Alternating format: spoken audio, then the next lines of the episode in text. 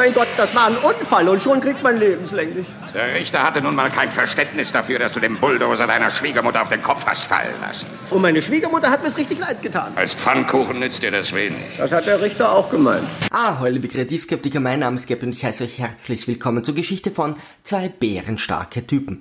In den Kommentaren von YouTube gibt es ein Quiz. Ich bin schon gespannt, wie viele Sprüche ihr den Filmen zuordnen könnt. Los geht's. Doug wurde beim Fischen von einer Yacht belästigt. Wenn sie wieder mal beim Fischen eine Yacht belästigen sollte, versenken Sie sie nicht gleich. Ich werde es mir merken, Sir. hat sie kurzerhand versenkt und wurde dafür eingesperrt. Da jedoch gerade zahlreiche Schwerkriminelle versuchen, ein Zimmer im Knast zu buchen, wird er vorzeitig entlassen, Sie sind ab sofort entlassen und ein freier Mensch. Frei, Sir? Aber ich habe doch noch zwei Wochen. packt seine sieben Sachen und geht in die nächste Truckerbar, um ein kleines Dutzend Hamburger zu verdrücken. Zur selben Zeit rollschaut Roscoe über den Highway, beglückt eine Mitfahrgelegenheit und erfreut sich seines Lebens, bis er fast von einem LKW überfahren wird. Er verfolgt den Übeltäter bis zur nächsten Truckerbar und versucht den Hallodri unter all den burgerfressenden Biertrinkern zu identifizieren.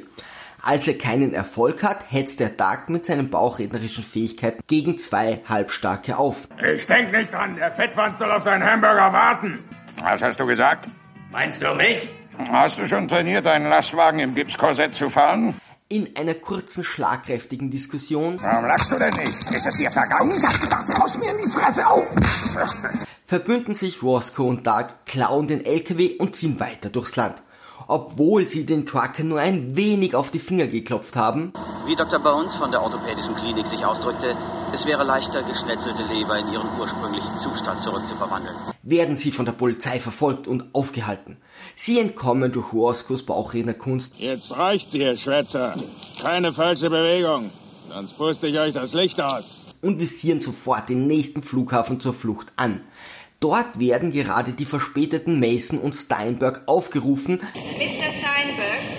Mr. Mason werden gebeten, ihre Tickets am Eastern-Schalter abzuholen. also übernehmen unsere Helden kurzerhand deren Plätze. Wir sind gerade aufgerufen worden. Stehen wir nicht auf der Liste? Augenblick.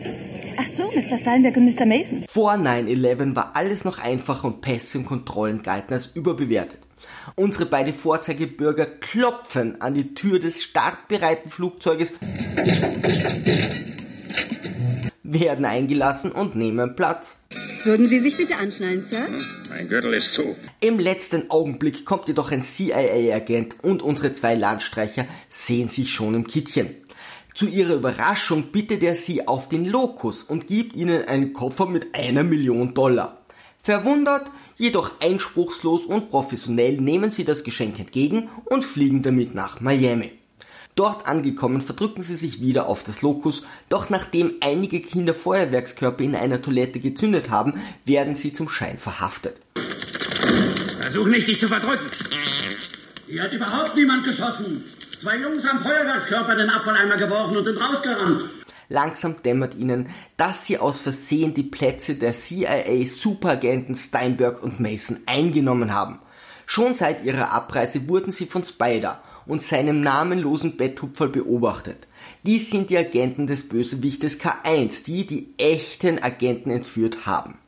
Die neuen Mason und Steinberg werden zu ihrem Vorgesetzten vor Ort gebracht, den alle nur Tiger nennen. Es fasziniert mich, dass ein Mann von ihrer Körperfülle wie ein Wiesel Mauern und Fassaden raufklettert. Und das ist kein Beschiss. Das würde ich mir nie erlauben.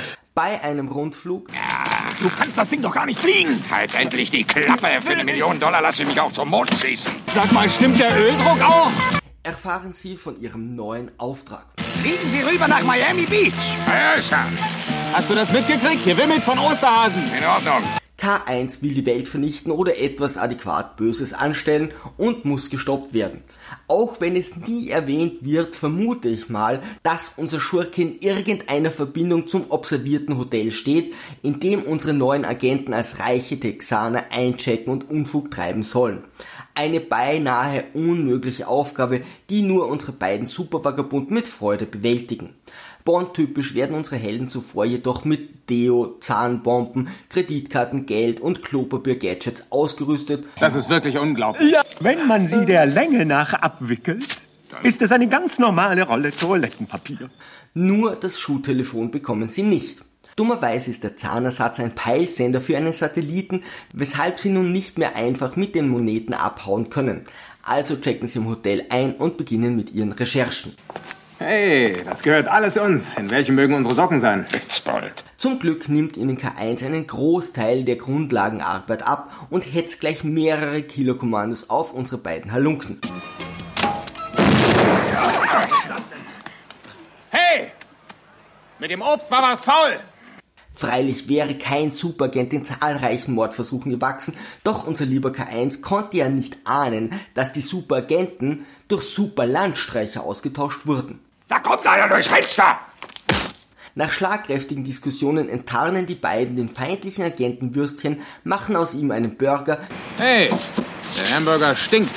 Er stinkt, Sir. Das ist völlig unmöglich. Das Fleisch ist frisch. Ist er noch lebendig? Nehmen den Hotelmanager in die Mangel und verfolgen Spider bis zu einem unauffälligen Restaurant. Hier erfahren sie, dass der Satellit explodiert ist, aber so kurz vor Schluss geben sie nicht auf und bringen die Sache zu Ende. Zum dritten Mal verdrücken sie sich auf das Lokus. Wir werden beide so gern in der Stunde ja. der Bewährung bei euch. Keine Sorge, wir werden sehen, wer heute den kürzeren zieht. Welches sofort durchstartet und zum Schiff von K1 fliegt. Wer hier dumme Fragen stellt, bekommt eins mit der Kelle. In aller Ruhe sehen sich die beiden am Schiff um. Äh, wo sind eigentlich die ganzen anderen Agenten, die kurz vorher mit dem fliegenden Locus gestartet sind? Au, au, au, au, au, au. Ich schätze, die haben irgendwo über den Marianengraben die falsche Abzweigung genommen. Man denkt, man geht pinkeln und ist auf dem Schiff. Endlich wird K1 enthüllt. Er will mit einer Explosion in der Atmosphäre alle Zahlen und Nummern löschen und anschließend die Weltherrschaft übernehmen. Wie? Ist doch ganz einfach. Sobald es keine Zahlen mehr gibt, kann niemand mehr seinen Namen aussprechen. Der Weg zur Weltherrschaft sollte dann nur noch ein Klack sein. Dark und Roscoe sind eigentlich parteienbefreit, doch da man sich ohne Zahlen nicht mehr an einer Million Dollar erfreuen kann, sich an einer Million erfreuen. Eine Million Dollar bleibt immer eine Million Dollar. hm? Verpfuschen sie den Raketenstart mit der Bauchredekunst. Drei oder vier, wie weit sind wir? Still, man ich versteht ja nichts. Verprügeln die Schurken und fliegen mit dem Locus wieder nach Miami zurück, wo die Ganoven sofort verhaftet werden. Liga hat für das Ende der Mission dankenswerterweise schon alle Kreditkarten storniert und das Geld zurückgegeben. Kurz bevor Doug in einem Wutausbruch ganz Miami versenkt, erfahren die beiden jedoch, dass sie beim Präsidenten auf einen Schlucksaft eingeladen sind. Ganz Wer hat ihm gesteckt, dass wir ins Aquarium fahren? Der Buddha. Buddha? Ist er auch ein Agent? Viel Spaß beim Quiz, liebe Kreativskeptiker, segeln wir straff halten auf zum Horizont. Immerhin sind wir im Vorteil. Wir haben keine Ahnung, dass wir hier sind.